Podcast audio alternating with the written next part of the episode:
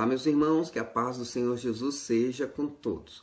A questão de hoje é: a doutrina apocalíptica da Maranata sobre as sete cartas às igrejas da Ásia, essa doutrina é realmente bíblica? Será que a mensagem a cada uma dessas sete igrejas realmente se refere profeticamente a sete períodos da igreja ao longo da história? Será que as parábolas do reino, do capítulo 13 do Evangelho de Mateus, referem-se a estes mesmos sete períodos da igreja ao longo da história? Seria este um mistério que Deus revelou exclusivamente à igreja maranata ou seria esta uma doutrina herética?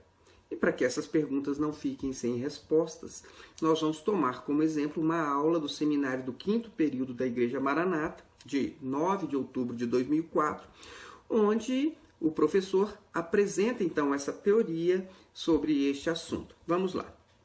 Para a Maranata, há uma ligação dos capítulos 2 e 3 do Apocalipse com as parábolas do reino, do capítulo 3 do Evangelho de Mateus. E segundo a Maranata, tanto esses capítulos do Apocalipse quanto as parábolas do reino se referem profeticamente a certos períodos da igreja de Jesus ao longo de toda a história da igreja. Obviamente, eu não pretendo neste vídeo trazer um estudo sobre esses dois capítulos do livro do Apocalipse, mas eu posso dar um exemplo rápido que irá se aplicar a todo o restante dessa doutrina da Maranata.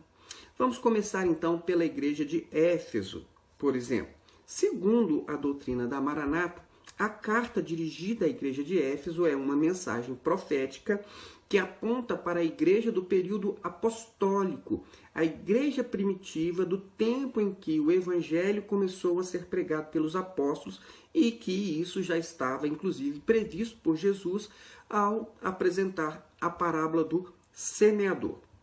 Vamos ouvir um trecho desta aula.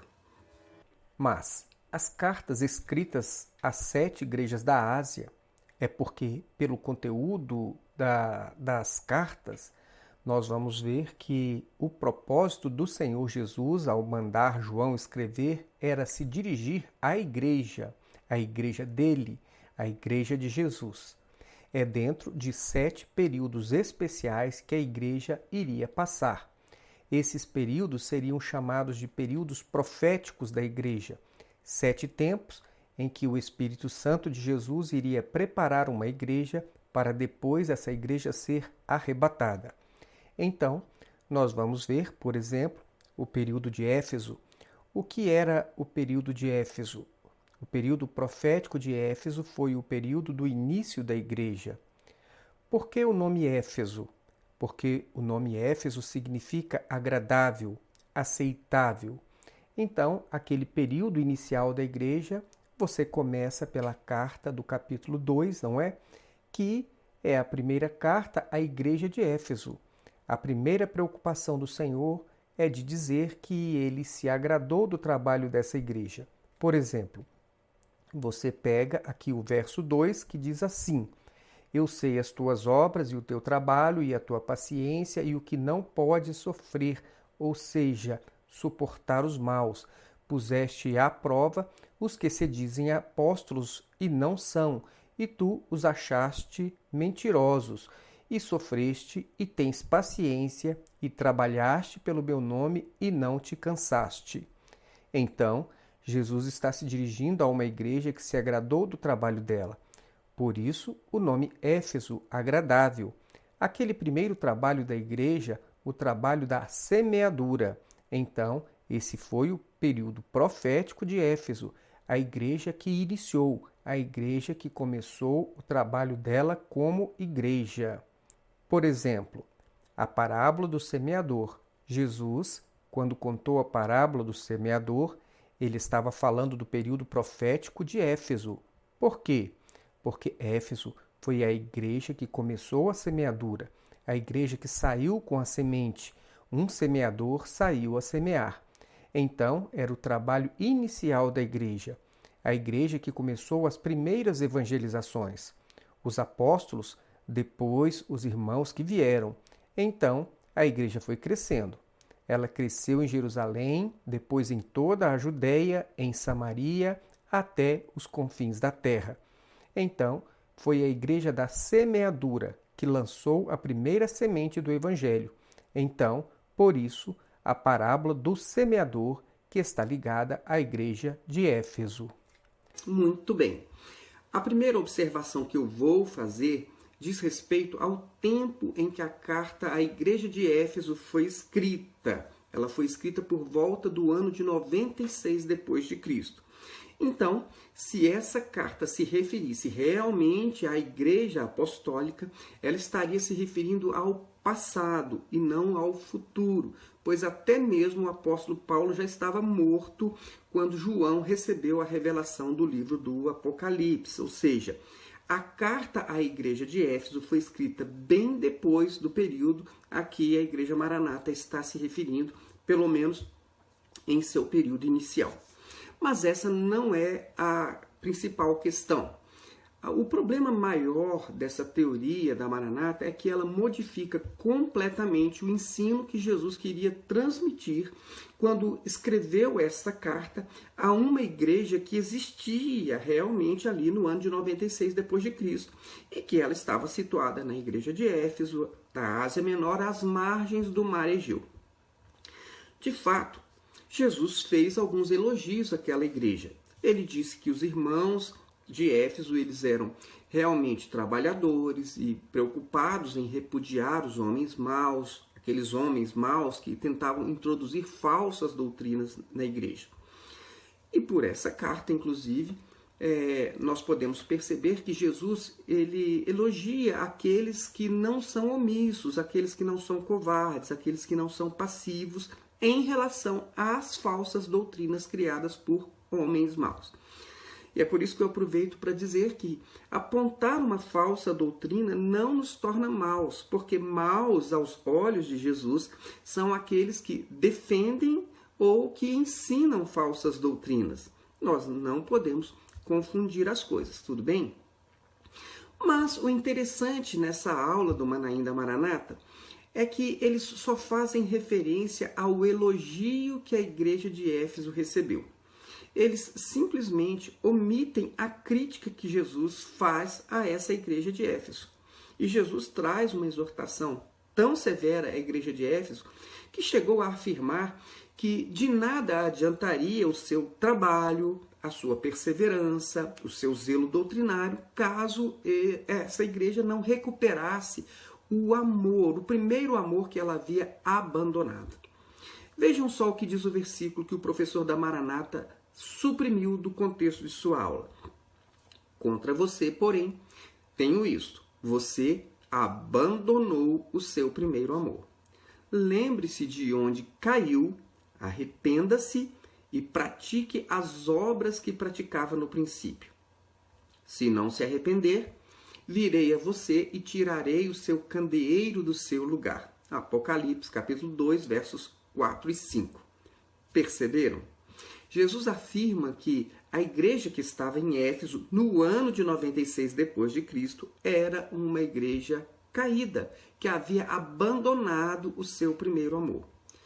E de nada adiantava ela ser zelosa em muitas coisas e não viver o amor na prática, como ela já tinha feito antes, inclusive.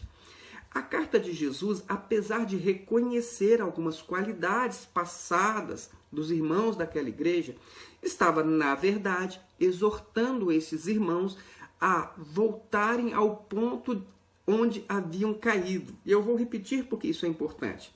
Ser zeloso e sem amor, para Jesus, é a fórmula da queda. E por isso Jesus apresentou uma exortação ao arrependimento e com uma dura promessa de remover a igreja de Éfeso do grupo dos salvos, caso os irmãos não se arrependessem. Ele diz: Eu vou remover o seu candeeiro do lugar. O candeeiro era a igreja. Mas a pergunta que talvez você esteja fazendo é: por que o professor da Maranata omitiu essa parte da carta à igreja de Éfeso? Eu imagino que se ele trouxesse o conteúdo da carta por completo, a sua teoria cairia por terra. Afinal, como comparar os irmãos da igreja primitiva apostólica com um grupo de pessoas caídas que haviam abandonado o seu primeiro amor. não encaixa, não é verdade? Absolutamente.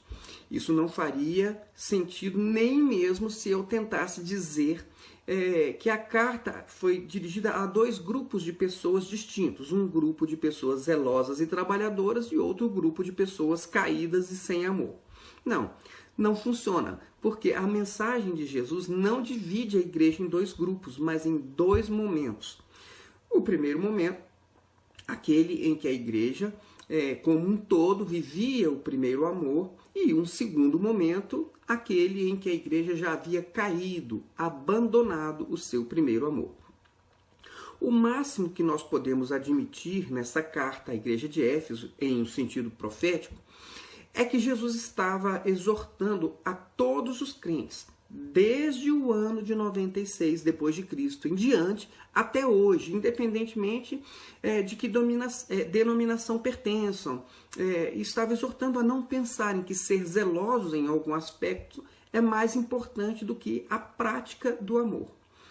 A exortação de Jesus é para todos os, os que leram a carta no passado, ali no ano de 96, e para todos os que leem esta carta hoje e para todos aqueles que vierem a ler esta carta no futuro até a consumação dos séculos.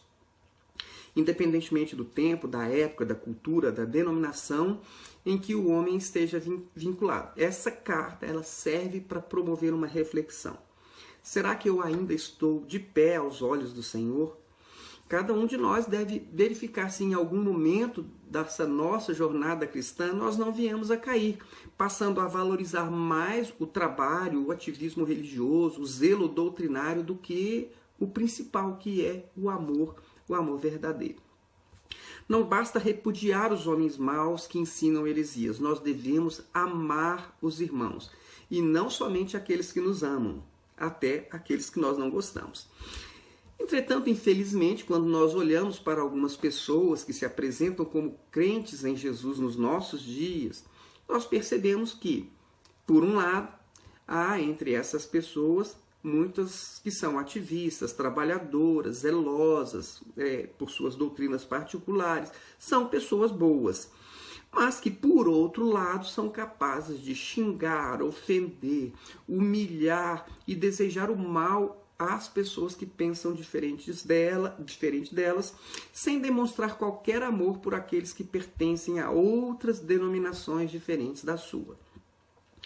Ora, nós podemos discordar uns dos outros e isso é, não é nenhum problema, pois no, é no ambiente do questionamento que nós acabamos colocando em teste a nossa compreensão da palavra de Deus. Vocês devem se lembrar que o apóstolo Paulo chegou a dizer aos irmãos da igreja que estavam em Corinto que as divergências que havia entre eles servia para que fossem conhecidos quais dentre eles eram aprovados. Isso está na primeira carta aos Coríntios, capítulo 11, no verso 19. Por isso, o problema não é haver divergências. O que nós entendemos que não cabe a um discípulo de Jesus é a agressão, seja física, verbal ou mesmo escrita. O que parece anticristão é o desrespeito, é a cólera, é o desejo de é, manifesto de ver o outro queimar no inferno só porque ele pensa diferente a respeito de uma prática ou de uma doutrina que eu escolhi adotar. Isso mesmo. Se eu sou agressivo e ofendo meu irmão, enquanto em tese eu estaria tentando mostrar que ele está equivocado, isso mostra que na verdade eu estou odiando e não amando. Na verdade, eu estou é com raiva dele porque ele não concorda comigo. E para que isso fique mais claro, eu vou mostrar para vocês alguns comentários postados em um canal do YouTube acerca de algumas questões da prática da Igreja Cristã Maranata. Vejam só o nível dos comentários e digam-me o que você está vendo? Revela amor ou ódio? Para essas pessoas com esse tipo de comportamento, eu creio que a carta à igreja de Éfeso pode se aplicar nos dias de hoje. E neste caso, a exortação de Jesus é: arrependa-se, lembre-se de onde caiu, volte a praticar as obras que praticava no princípio. Lembre-se daquele tempo em que você pregava a palavra de Deus com amor no coração, com o propósito de ajudar as pessoas, de tirá-las do engano, de salvá-las. Procure perceber se em algum momento você não começou a defender doutrinas específicas de uma igreja e parou de defender a própria palavra de Deus. Enfim, o fato é que a carta de Jesus à igreja de Éfeso foi dirigida àquela igreja do ano 96 depois de Cristo e também à igreja do nosso tempo presente. Essa carta não foi escrita para identificar um período específico da história da igreja, é, mas especificamente no caso a igreja apostólica. Não. Naquele tempo, realmente existia uma igreja na cidade de Éfeso que era trabalhadora, zelosa, mas que havia abandonado o seu primeiro amor. Esse é o fato bíblico que nós não podemos fingir que não estamos vendo.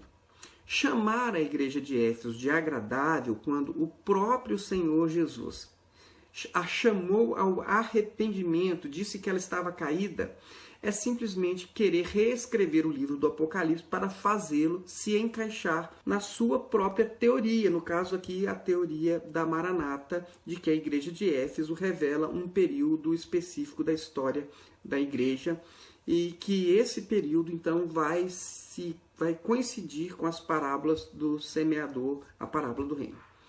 Esse é o nosso segundo ponto. Nós podemos afirmar que a carta à igreja de Éfeso está relacionada com a parábola do semeador? Bom, se você tem um pouco de paciência, veja a seguir o que diz o professor do Manaim sobre essa questão. Na medida em que o vídeo for passando, eu vou fazer as observações que eu acho que ajudarão você a entender a razão pela qual nós não podemos concordar com essa doutrina da Maranata tanto nas cartas escritas às igrejas da Ásia, quanto nas sete parábolas contadas pelo Senhor Jesus em Mateus capítulo 13, o Senhor está falando a respeito de uma obra que o seu Espírito Santo iria fazer ao longo da existência da igreja em sete períodos específicos, períodos proféticos que a igreja iria viver. Essa teoria, ela, a nosso ver, não pode ser aplicada porque as cartas foram escritas para as igrejas reais que existiam na Ásia Menor. Jesus realmente queria mandar uma mensagem para essas igrejas.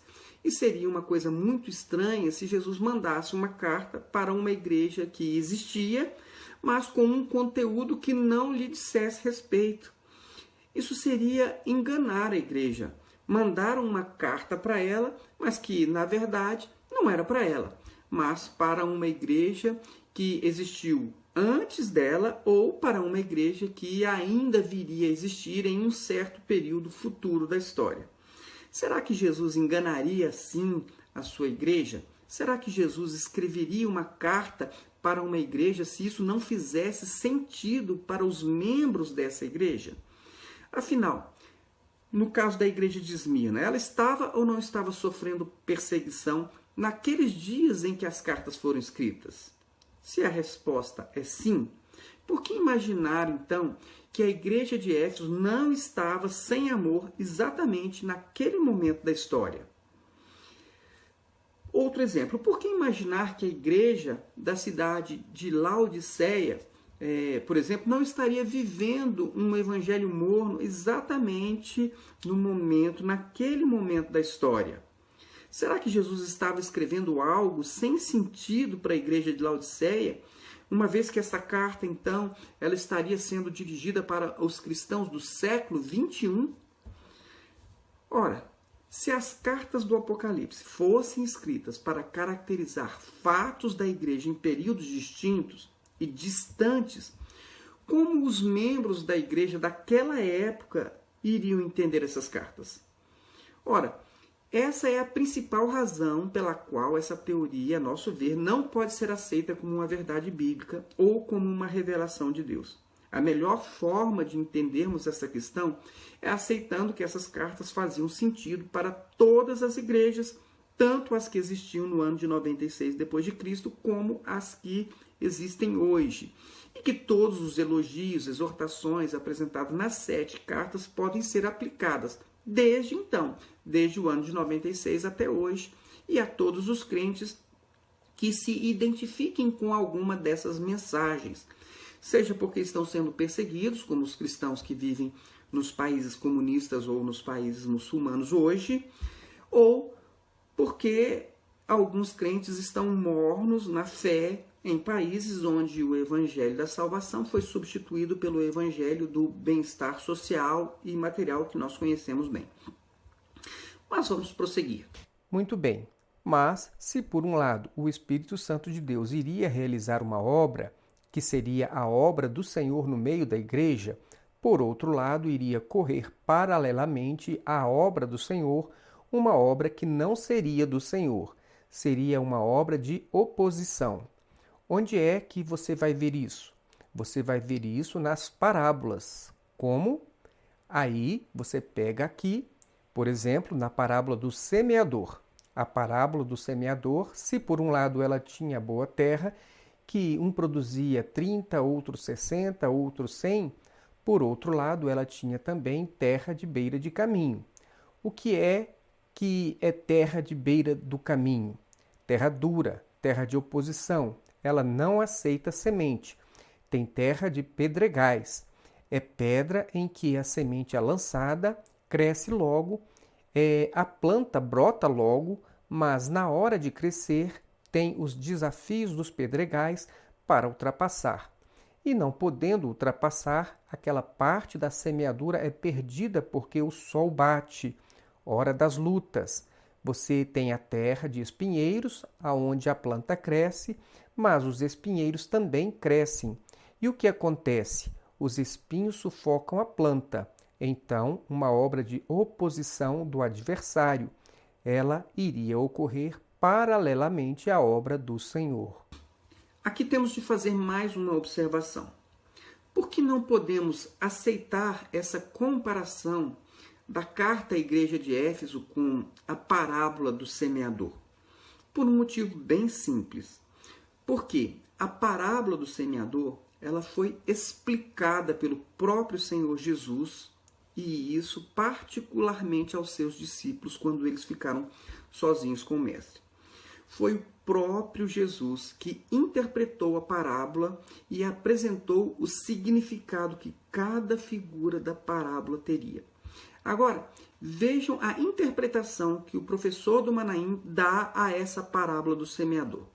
E preste bem atenção para que você possa conferir se a interpretação do professor coincide com a interpretação que o próprio Senhor Jesus deu à parábola. Então, a igreja foi assim. Ela foi paciente.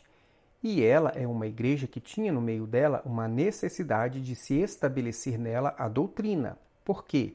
Porque ela tinha, por um lado, terra boa, mas, por outro lado, ela tinha três tipos de terra, que era, por exemplo, a terra de beira de caminho, o que, que era aquilo?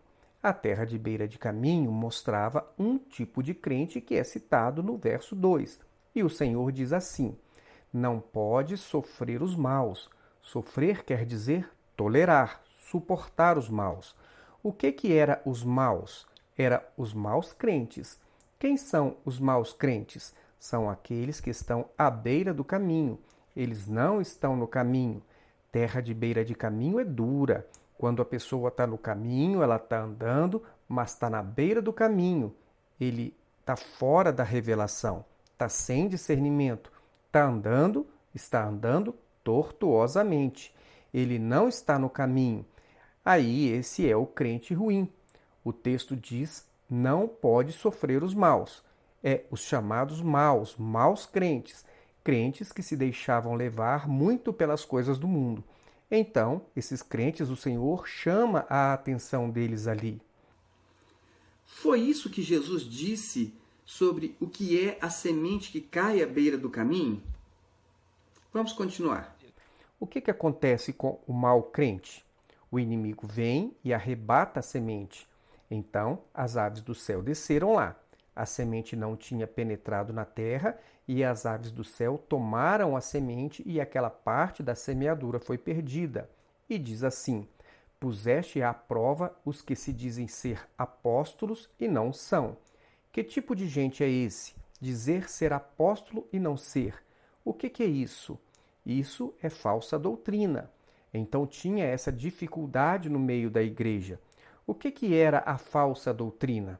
Era aqueles que pregavam aquilo que não viviam. Isso se chama falsa doutrina. Você vê hoje um evangelho que prega o que não vive, você está vendo o quê? Você está vendo uma falsa doutrina. É isso mesmo. Uma falsa doutrina é pregar aquilo que não se vive.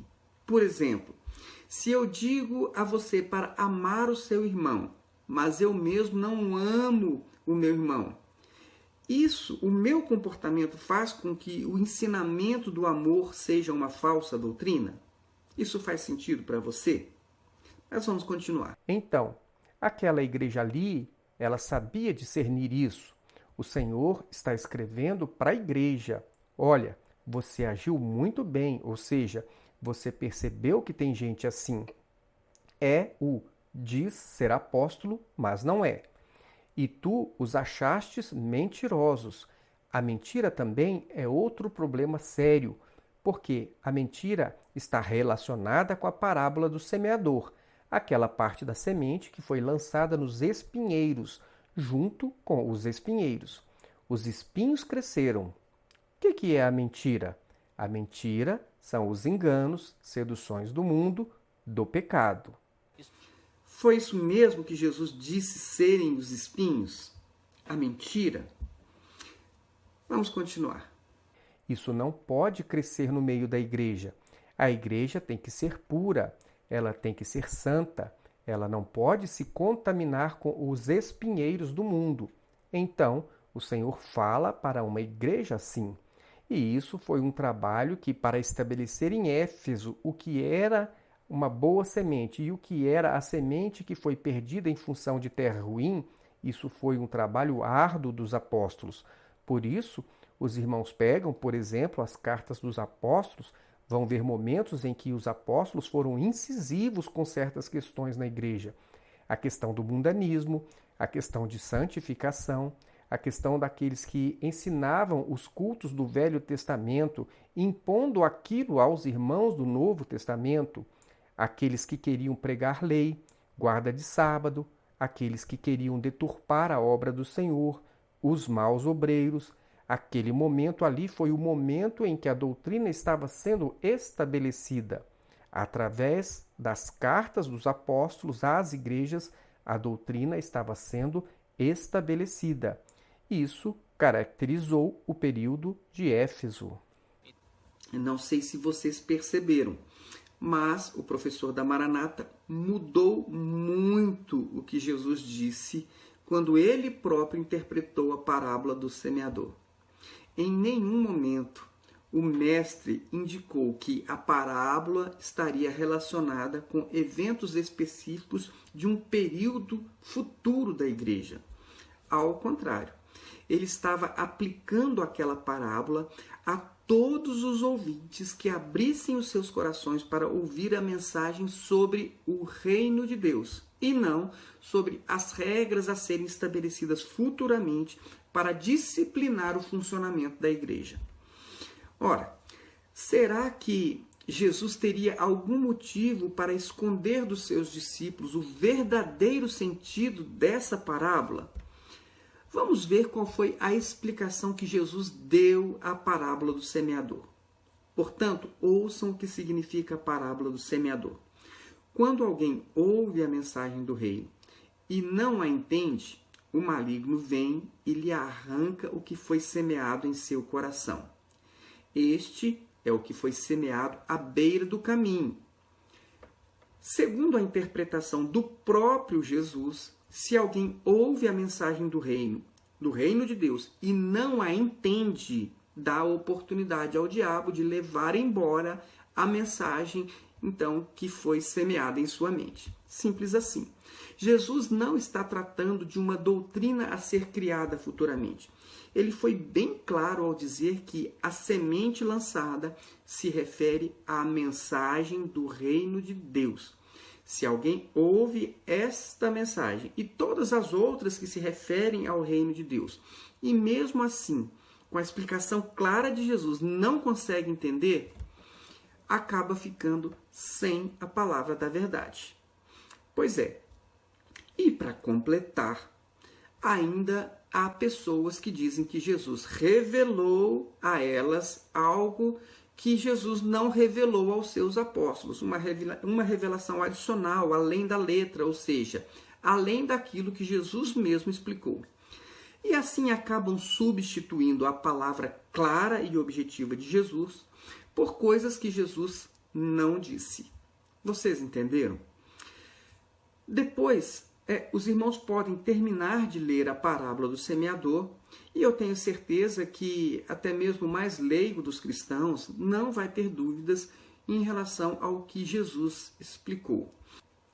Uma leitura sincera do texto vai ser suficiente para que você perceba que essa parábola não diz respeito ao período da Igreja Apostólica mas diz respeito a todos os tipos de corações que recebem a palavra de Deus em qualquer tempo, lugar ou cultura. Mas vamos ouvir mais um trecho da aula do Manaim. Então, quando nós olhamos aqui a preocupação do Senhor em falar para Éfeso, aí o Senhor diz assim: Isto diz aquele que tem na sua mão, na sua destra, né, ou na mão direita, as sete estrelas e que anda no meio dos sete castiçais. O que, que era ter na mão as sete estrelas? Mão ali é o ministério do Senhor. É o Senhor mostrando ali que ele não abriria mão daquilo que era a palavra dele, porque vai acontecer uma coisa interessante aqui em Éfeso. Então, recapitulando, Éfeso é a igreja da doutrina estabelecida. Por quê? porque a igreja não podia caminhar para os períodos seguintes se ela não tivesse uma compreensão perfeita do que era a doutrina. Por isso, a primeira palavra do Senhor, quando ele escreve a essa igreja, ele escreve como aquele que tem na sua mão direita as sete estrelas, ou seja, ele não abre mão da doutrina. Bom, novamente temos uma substituição de algo revelado pelo próprio texto por algo criado pela Igreja Maranata. Observem que o próprio texto do Apocalipse, no capítulo 1, no verso 20, diz o que são as sete igrejas na mão direita de Jesus. Este é o mistério das sete estrelas que você viu em minha mão direita e dos sete candelabros. As sete estrelas são os anjos das sete igrejas e os sete candelabros são as sete igrejas. Perceberam? Até mesmo quando o próprio texto bíblico diz o que significa alguma coisa, a Maranata muda a significação em uma interpretação diferente. Mas por que isso? Ora, como nós já vimos desde o início, a Maranata tem uma teoria e essa teoria não se encaixa com o texto bíblico, então ela precisa fazer alguns ajustes. Por isso, diz que tem uma revelação além da letra. Assim, ela abandona o que está escrito claramente e substitui por outra coisa diferente apenas para reforçar a sua teoria. Notem que o professor simplesmente ignora o significado dado pela Bíblia acerca das sete estrelas e substitui pela interpretação de que seria eh, os cinco dedos da mão de Jesus, e o que ele quis dizer que então seriam os ministérios da igreja. Então, sobre o significado das sete estrelas na mão de Jesus, o professor da Maranata conclui que se refere à doutrina estabelecida para o ministério. Por isso, a primeira palavra do Senhor, quando ele escreve a essa igreja, ele escreve como aquele que tem na sua mão direita as sete estrelas, ou seja, ele não abre mão da doutrina. E que doutrina seria essa? Nós supomos que seja a doutrina criada pela própria Maranata, já que o texto bíblico que foi utilizado não foi preservado em sua integridade. Mas, indo adiante, nessa aula, o professor faz um apanhado sobre o crescimento da igreja desde o período apostólico e aponta para três relatórios desse crescimento. O primeiro relatório ele diz ter sido apresentado na ocasião do levantamento dos primeiros diáconos. O segundo relatório, segundo ele, teria sido dado com o levantamento do ministério de Paulo. E o terceiro relato, ele diz que não está registrado na Bíblia, porque esse relatório vai ser apresentado pela igreja e pelo Senhor lá na eternidade. E somente depois disso, depois de se completarem os salvos, Jesus voltará. Eu vou passar esse trecho da aula e gostaria que você prestasse bastante atenção para perceber o que o professor vai incluir na Bíblia. Ele vai incluir na Bíblia algo que não está na Bíblia. Percebam. Éfeso é uma igreja que trabalha, é a igreja da semeadura que vai semear o evangelho, a palavra. A igreja vai ter um período de crescimento. O Senhor Jesus tinha profetizado isso. Ele disse: Vocês vão crescer primeiro em Jerusalém, depois em toda a Judéia e Samaria, e depois aos confins da terra. E nós vamos ver esses relatos em Atos dos Apóstolos. Quando levantam os sete primeiros diáconos, ali está um relatório de que a palavra tinha se multiplicado muito em Jerusalém. Quando a igreja gera o primeiro ministério, que foi Paulo, Saulo de Tarso, ali tem outro relatório, que as igrejas cresciam, se multiplicavam, andavam no temor do Senhor. Aí a igreja agora se prepara para outra fase. E a outra fase é a fase em que, depois de ela ter gerado serviços e ter gerado ministérios, ela vai agora se expandir para o mundo inteiro. E quando chega a quarta viagem missionária de Paulo, que o evangelho chega em Roma, ali o evangelho atingiu naqueles dias o mundo inteiro e continua crescendo até hoje. E esse terceiro relatório você não acha no livro de Atos dos Apóstolos. Sabe por quê? Porque esse relatório ele será dado pela igreja lá na eternidade. Quando completar o número dos salvos, então o Senhor virá. Aí esse relatório será dado pelo Senhor. Vocês entenderam?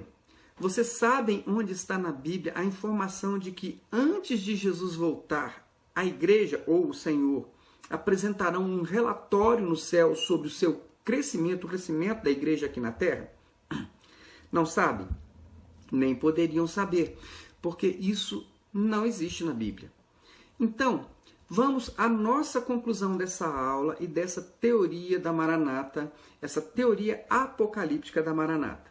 No primeiro momento, a Maranata exclui uma parte do texto bíblico, omitindo a informação sobre a queda da igreja de Éfeso. Foi o que nós falamos no começo.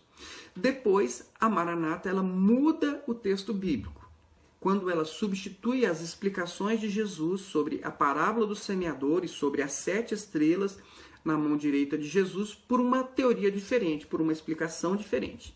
E por último, há uma inclusão em sua teoria de algo que não está na Bíblia que é a descrição de um relatório que, segundo a Maranata, vai ser apresentado antes da segunda vinda de Jesus, no céu, na eternidade.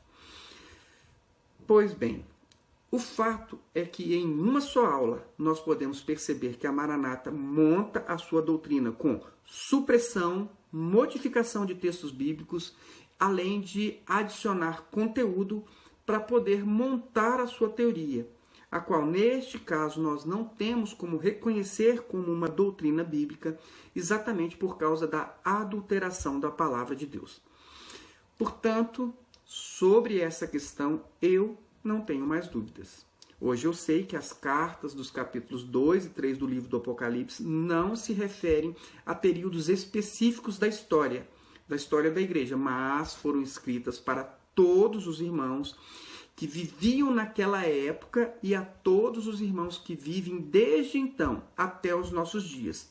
E ainda será útil aos irmãos que vierem depois de nós, até que Deus cumpra todo o seu projeto aqui na terra. Mas, como essa foi uma das questões que me incomodaram no passado, eu decidi compartilhar isso com você. Eu espero não ter ofendido ninguém com as minhas observações e desejo que Deus abençoe a todos grandemente. Fique na paz de Jesus.